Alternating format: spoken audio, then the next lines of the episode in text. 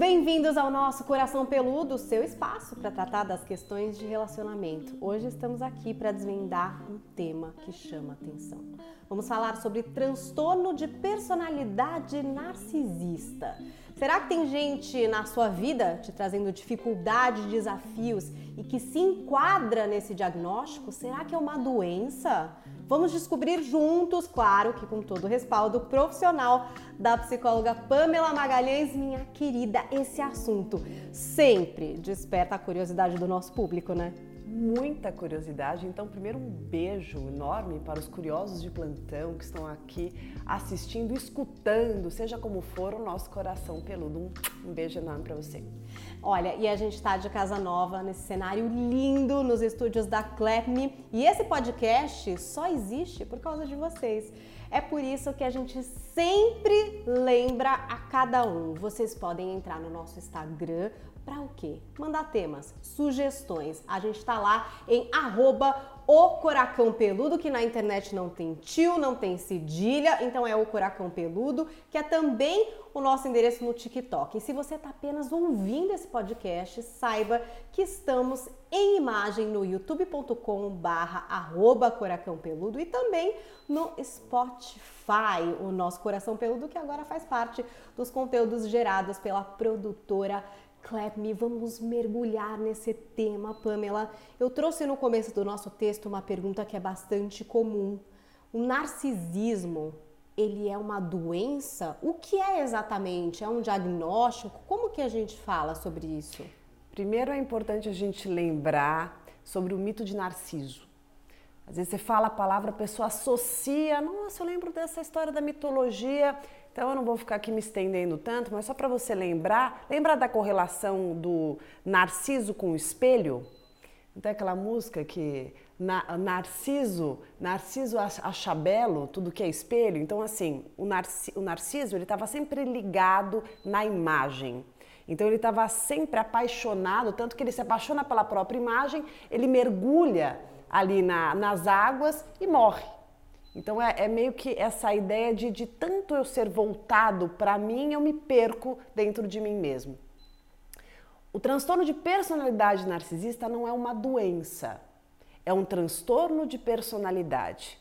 Transtorno de personalidade é o nosso jeitão. A gente vai entender que tem um jeitão de ser que pode trazer prejuízo para as pessoas à nossa volta e ou para nós mesmos. E esse é o caso do transtorno de personalidade narcisista, um transtorno hipercentrado, um transtorno de personalidade em que a pessoa está voltada para o próprio umbigo, tudo é sobre ela, tudo é por ela, tudo é para ela. Então é uma pessoa que tem pouquíssima ou nula empatia, não considera, não vê o outro, tem uma postura bastante egocêntrica, egoísta e sofre muito quem se relaciona com ela, porque relacionamento está pautado em quê? Em troca, em reciprocidade, em proporcionalidade de investimento mútuo, o que não acontece com quem é um narcisista então, ou uma narcisista. Peraí, nasceu assim, é da personalidade, da personalidade dessa pessoa, ela nota, ela percebe.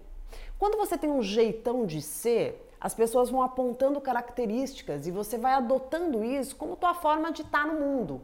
Então, ah, por exemplo, ah, falam que eu, que eu sou metido, ah, fala que eu sou mais frio, fala que eu sou vaidoso, mas eu não acho que a pessoa incorpora que ela é narcisista. Sabe aquela história que é algo tão óbvio, é algo tão dela, que eu acho que ela não está nem preocupada em considerar isso. Ah, o indivíduo que tem essa postura narcisista na vida é uma pessoa que ela está sempre visando status, ela está sempre visando o que a envaidece, então, não só uma pessoa vaidosa fisicamente ou através daquilo que ela veste, do que ela usa, da onde ela anda, onde ela vai, mas, tam, mas também é, sobre sucesso, sobre é, os interesses que ela tenha. Então é uma pessoa que ela se relaciona muito por interesse, é uma pessoa que se aproxima das pessoas para tirar o melhor delas e principalmente quando a gente fala de relacionamento amoroso, são pessoas que gostam muito de exibir troféus. Então é, é, é muito comum você ver a pessoa se relacionando É, e aí você fala, nossa, mas como é carinhosa, como é tal. Não dá nem para acreditar que a fulana me contou que age assim o assado quando está em casa. Porque o narcisista, ele gosta muito de palco. E ele gosta muito de holofotes. E ele gosta muito de, de se preocupar do que você pensa sobre ele ou ela. Então, tudo que puder é, transparecer para você para que ele ocupe o lugar que ele tanto almeja, ele fará. Então é uma pessoa que teatraliza muito, é uma pessoa que encena muito, é uma pessoa que é de uma forma no começo do relacionamento e depois se torna outra, é uma pessoa que é de uma forma na frente das pessoas com as, com as quais tem algum interesse, mas em casa, na intimidade, é de um jeito diferente. Então, ah, quando você começa um relacionamento com um indivíduo que tem esse transtorno de personalidade narcisista, costuma ser a pessoa mais apaixonante do mundo. Porque ela sabe exatamente como se portar com você para te conquistar. Porque naquele perigo, momento, Pamela. nossa, porque naquele momento, o que, que ela quer? Eu quero conquistar essa pessoa, eu quero que essa pessoa goste de mim, eu quero que essa pessoa é, me deseje. Eu quero que essa pessoa se surpreenda comigo. Então ela vai investir muito, ela vai mostrar o melhor dela, ela vai ter você aqui na mão, ela vai falar o que você quer ouvir, ela vai fazer o que você deseja, mas aquilo não é sustentado a médio e longo prazo. E te falar, você estava dizendo, né, dessa vaidade, desse palco, a gente pode acabar se confundindo é, e observando essa pessoa e dizer, nossa, ela tem uma autoestima né, elevada, como essa pessoa é, já está bem resolvida com ela mesma, né? Como ela fala bem, como ela se coloca. Qual que é a relação do, de quem tem o narcisismo com a autoestima? Bom, essa pergunta é fantástica porque tem uma discussão gigante por trás disso. Existem estudiosos, profissionais, especialistas que dizem que os narcisistas têm uma autoestima elevada, que o, que o, o narcisista ele é inflado né, com, a, com a autoestima dele. E existem outros também estudiosos, tem aí é, teorias que meio que discutem entre si. E outros dizem que não, aquilo é meio que um, uma fake news, assim, uma, algo que ele precisa acreditar, porque ele monta um personagem para que ele consiga se alimentar daquilo que vem de fora. Eu, Pamela, compartilho mais dessa visão, porque eu penso que uma autoestima elevada é algo consistente que nos, nos propicia estar de uma maneira mais tranquila, autêntica. estável, autêntica, sem precisar usurpar ninguém, sem precisar passar por cima de ninguém, porque a gente se basta com aquilo que a gente tem construído em si. Em contrapartida, o, o narcisista, na minha visão, ele tem essa fragilidade do ego. Aí, de novo, lembrando do mito de Narciso, ele precisa o tempo inteiro se buscar. Eu acho que quando a gente precisa se buscar e quando tudo que eu, eu olho, eu me vejo, eu me projeto, que o narcisista é assim, tá? O narcisista ele é bom em tudo.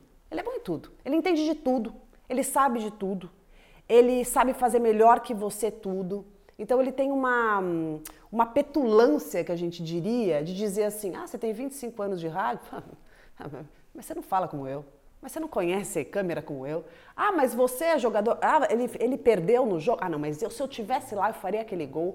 Ele é, é ele, o pior é que ele acredita nisso. Ele não tem essa noção da crítica, porque ele se vê sempre projetado, sempre espelhado no outro. Então, pensando em autoestima, é como se ele tivesse o tempo inteiro se buscando. E eu penso que alguém que está se buscando não se encontrou. Ou seja, a autoestima ali ela não tem consistência, ela, ela não tem estabilidade e aí facilmente essa pessoa se perde. Por isso que ela tem as interações tão fragmentadas, tão hipercentradas e tão fluídas no sentido de não conseguir é, construir algo de fato que se prolongue, que seja saudável, que seja construtivo, que seja agregador. Todo relacionamento com narcisista é sofrido, é atrapalhado, é desorganizado e ou vai se manter numa dependência emocional de muito tempo é, tendo como um marco essa relação mais destrutiva, ou então vai se romper várias vezes e de um jeito muito ruim. Olha, não sei, quem está acompanhando aqui o podcast de, de repente está falando, puxa, acho que eu tô numa relação assim. Uhum. Eu enxergo o meu parceiro um pouco assim. Isso. E pelas notícias que você traz, Pamela, eu tô rindo, mas é de nervoso, tá, gente? Parece que não vai dar certo. Não tem como dar Não. certo uma relação com alguém que está nesse transtorno? Sinto muito para você que está num relacionamento com um indivíduo narcisista, essa relação não tem como dar certo. Né? Não trago boas notícias, mas trago notícias reais. Por quê? Porque o relacionamento ele é pautado em quê? Ele é pautado, pautado principalmente em reciprocidade, em reconhecer a si e o outro. Por isso que o autoconhecimento é necessário, porque a gente fala muito que o relacionamento tem que ser bom, porque o outro tem que ser assim, porque o outro tem que ser assado, mas a gente tem que lembrar que a gente precisa se perceber. Porque a minha poção na relação, ela é tão importante quanto a poção do outro. Então eu me perceber, eu me reconhecer, eu saber ceder, eu saber flexibilizar, eu considerar, eu escutar o outro, eu, eu sentar, eu dialogar, eu considerar a existência de um parceiro, ele é quase que um pré-requisito necessário em qualquer interação afetiva. O narcisista jamais vai te dar, vai te dar ouvido, vai te dar um lugar. É tudo ele sobre ele. Por isso que quando você está num relacionamento com um narcisista, você se sente sozinho, você tem a sensação que a pessoa é indiferente. E muitas vezes ela é manipuladora, muitas vezes ela é controladora, muitas vezes ela, ela quer sobrepor tudo que é mais importante para ela e sobre ela no teu universo, você fica anulado. Há uma sensação de um vazio existencial tremendo na relação com o narcisista.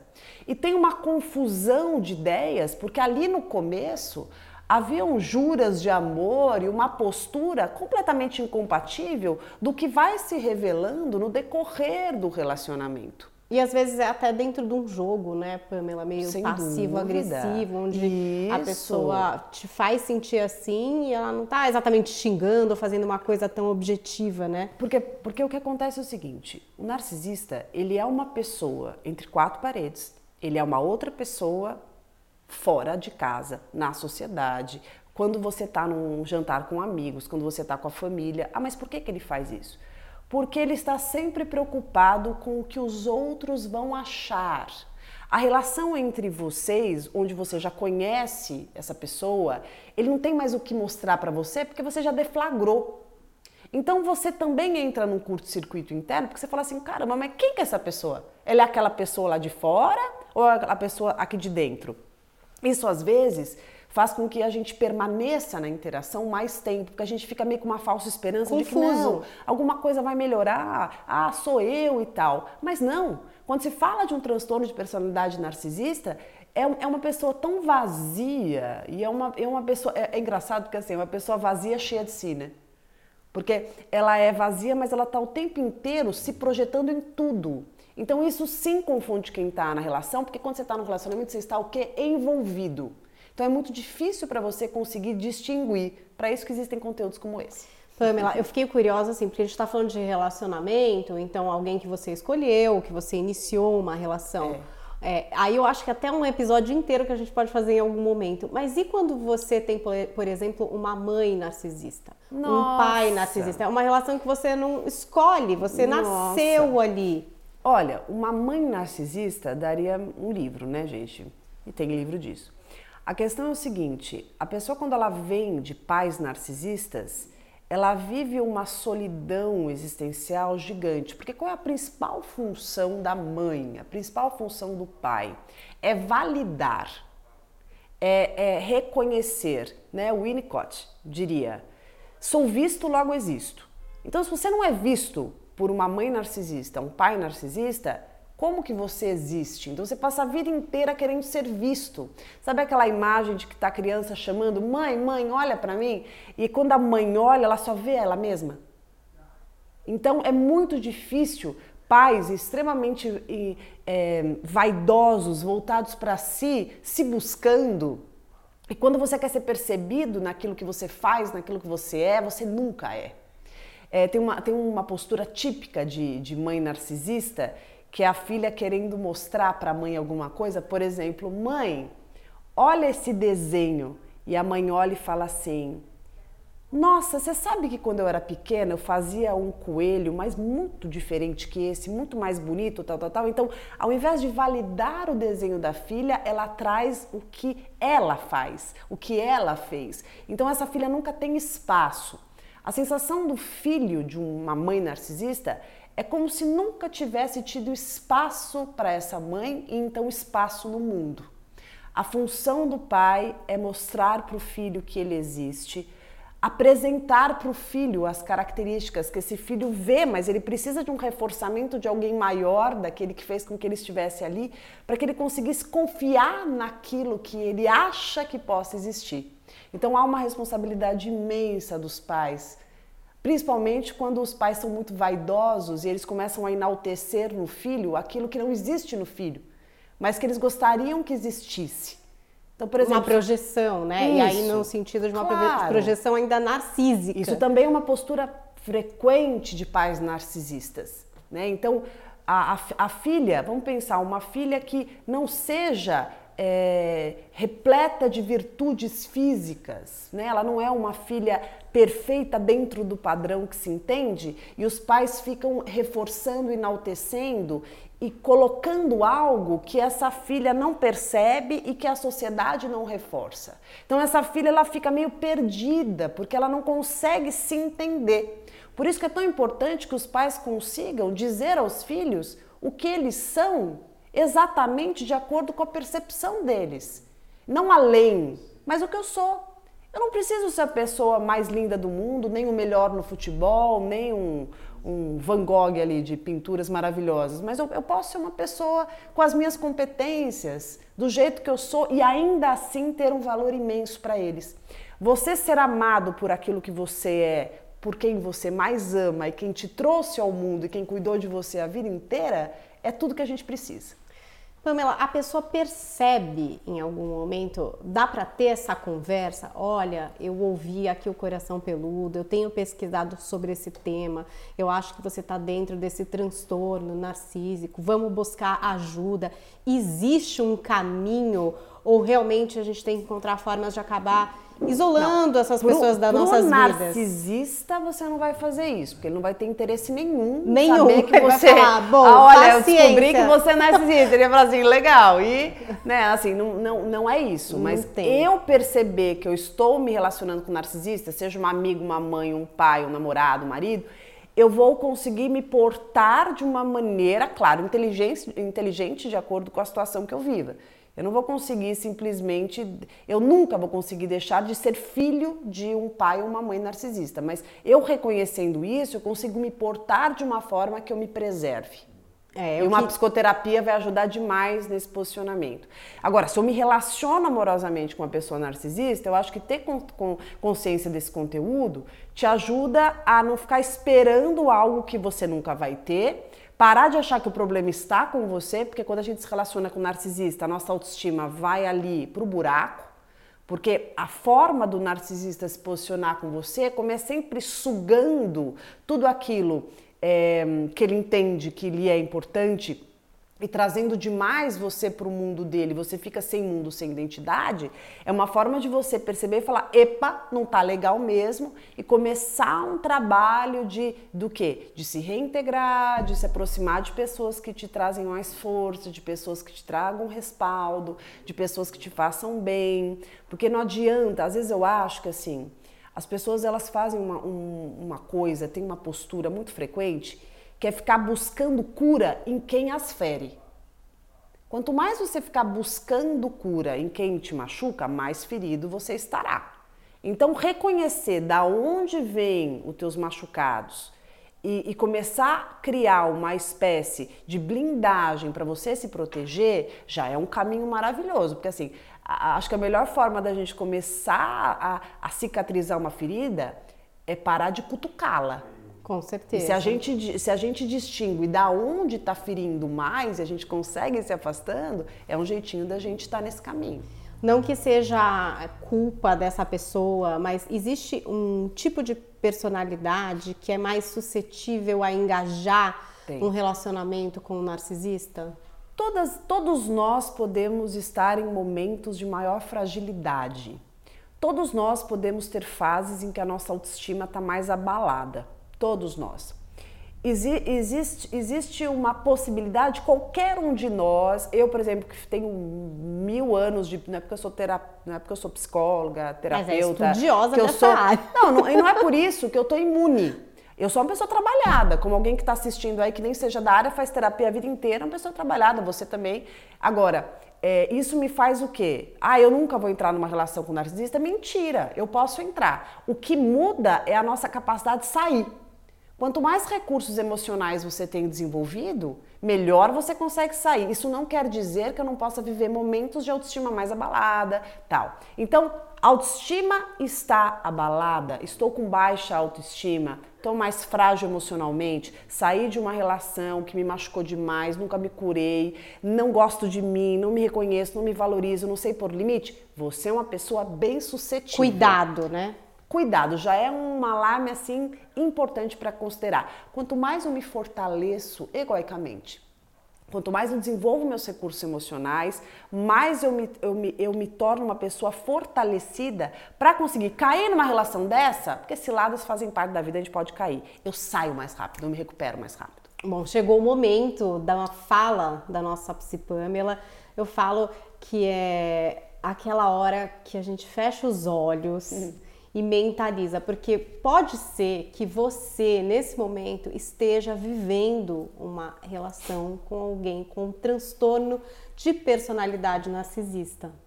E você está procurando sair, você reconheceu aqui alguns pontos. Óbvio, isso aqui não substitui terapia, mas é uma sementinha que às vezes pode abrir uma porta importante para você. Vamos ouvir a fala terapêutica da psicóloga Pamela Magalhães. Você se sente sozinho mesmo acompanhado. Tem a sensação de que está perdido dentro de uma relação, como um labirinto que você não encontra saída. Tem uma pessoa ali com você, mas parece que você não está mais consigo mesmo. Se sente controlado, se sente perdido, fragmentado, autoestima aos frangalhos e o tempo inteiro se pergunta como fazer para mudar essa situação. Tem medo de sair do relacionamento, tem receio de fazer a escolha errada, porque você está frágil, porque você pensa que a única forma de você sobreviver é continuar com alguém que está nem aí para você, de tanto que está voltado para si mesmo. Pessoas narcisistas são pessoas hipercentradas em si. São pessoas egocêntricas, manipuladoras, vaidosas e tudo é sobre elas e para elas. É como se você não existisse. Porque num relacionamento saudável, que talvez você tenha esquecido, justamente por estar envolvido e manipulado nessa relação, é pautado por proporcionalidade de investimento mútuo, reciprocidade. Você existe, o outro existe. Você vê o outro, o outro te vê vocês flexibilizam, vocês cedem, vocês se consideram. Então, vocês consideram a existência de dois universos: o seu, o dele e o de vocês. Uma relação com o indivíduo narcisista não existe o seu mundo e não existe o mundo de vocês. Existe apenas o mundo dele. Esse mundo que é completamente consumido por um interesse único daquilo que lhe faça sentir o centro das atenções os holofotes voltados para si. Você se confunde? Porque a hora você vê essa pessoa sendo alguém lá fora, lembra de como foi no começo e não consegue identificar o que acontece agora. Para de procurar o problema em você, você não vai encontrar. A questão é que é um transtorno de personalidade, isso não é uma doença, mas é algo que você não precisa ter na sua vida. Comece agora a reconhecer o que você vive e fazer movimentos para se fortalecer, se aproximando de pessoas queridas e lembrando que você merece muito mais, reconhecendo o seu valor e entendendo os seus contornos. Você não precisa passar por isso, continuar nesse lugar. Adorei essa mensagem, Pamela. É importante porque às vezes a gente tem um amigo, tem alguém na família que a gente percebe que está nessa dinâmica e é muito difícil de endereçar. Às vezes vale a pena mandar aqui esse vídeo, não sei, mandar esse podcast para uma amiga querida, Quem né? Alguém que esteja passando com traga ali é, uma luz, um conforto e uma saída. Queria agradecer a companhia de todos vocês em mais um episódio do nosso Coração Peludo e a gente volta semana que vem com mais. Pamela, muito obrigada, amiga. Eu que agradeço, é sempre muito bom estar com você e para você que está nos escutando. Beijo grande. Esse tema mexeu com você? E você está pensando, queria aprofundar, quero um atendimento agora a um clique. Dá para fazer isso, Pamela? Qualquer hora é hora de você cuidar de si. Você está à distância de um clique para fazer a sua sessão de psicoterapia com profissionais formados em psicologia capacitados para te atender. Baixe agora mesmo na sua loja de aplicativos o PCAP. Ou então entre no site psiap.com.br que você vai ter ali a possibilidade de fazer sua sessão imediata com os profissionais disponíveis na hora que você quiser ou agendar o seu atendimento. É isso, a qualquer hora do dia, atendimento a um clique no Psiap. E se você é psicólogo, procure pelo Psiap Pro e faça parte dessa rede de atendimento.